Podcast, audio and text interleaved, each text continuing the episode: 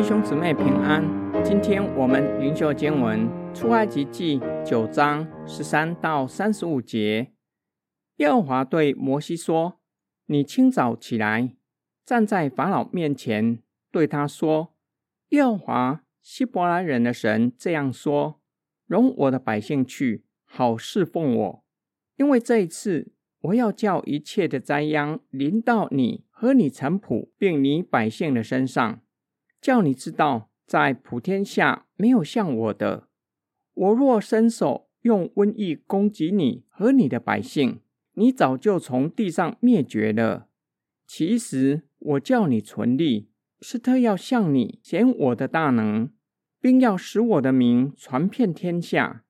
你还向我的百姓自高，不容他们去吗？到明天约在这个时候。我必叫重大的冰雹降下。自从埃及开国以来，没有这样的冰雹。现在你要打发人，把你的牲畜和田间一切所有的吹进来。凡在田间不收回家的，无论是人是牲畜，冰雹必降在他们身上，他们就必死。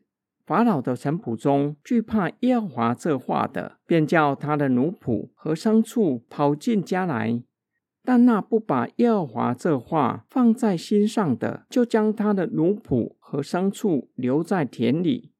耶和华对摩西说：“你向天伸杖，使埃及遍地的人身上和牲畜身上，并田间各样菜蔬上都有冰雹。”摩西向天伸杖。耶和华就打雷下雹，有火闪到地上。耶和华下雹在埃及地上，那时雹和火掺杂，甚是厉害。自从埃及成国以来，遍地没有这样的。在埃及遍地，刨击打了田间所有的人和牲畜，并一切的菜蔬，又打坏田间一切的树木。唯独以色列人所住的歌山地没有冰雹。法老打发人招摩西、亚伦来，对他们说：“这一次我犯了罪了。耶和华是公义的，我和我的百姓是邪恶的。这雷轰和冰雹已经够了，请你们求耶和华，我就容你们去，不再留你们。”摩西对他说。我一出城，就要向耶和华举手祷告，雷必止住，也不再有冰雹，叫你知道全地都是属耶和华的。至于你和你的臣仆，我知道你们还是不惧怕耶和华神。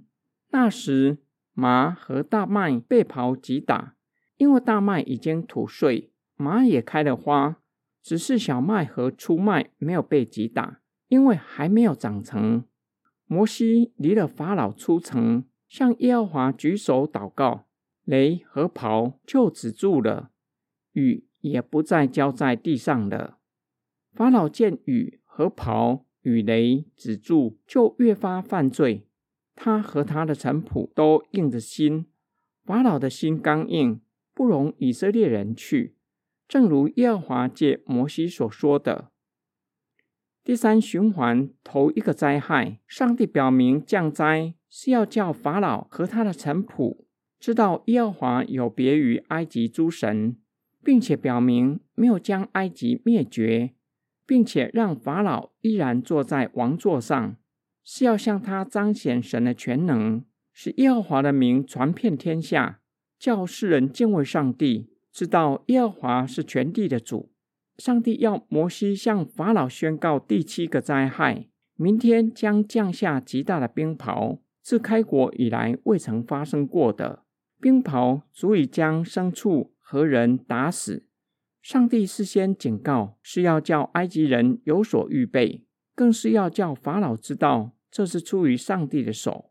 这次神使用摩西的杖，杖伸向天空，埃及遍地。降下夹杂着火的冰雹，一切菜蔬连树木都打坏了。上帝还是显出他的怜悯，小麦和粗麦没有被击打，因为还没有长成，留给埃及人食物可以吃。由于灾害甚大，法老终于意识到自己犯了罪，知道上帝是公义的，请求摩西求耶和华止息灾害。摩西告诉法老，当他举手向上主祷告，灾害会止息，叫法老知道上主是全地的主。这次摩西知道法老只是害怕灾害，不是惧怕耶和华。只要灾害一离开，心地刚硬，不容以色列人离开。今天经文的默想跟祷告，上帝将他的愤怒倾倒下来，审判法老和埃及人。然而在审判中依然存怜悯，没有全然灭绝，也没有夺去法老的王位。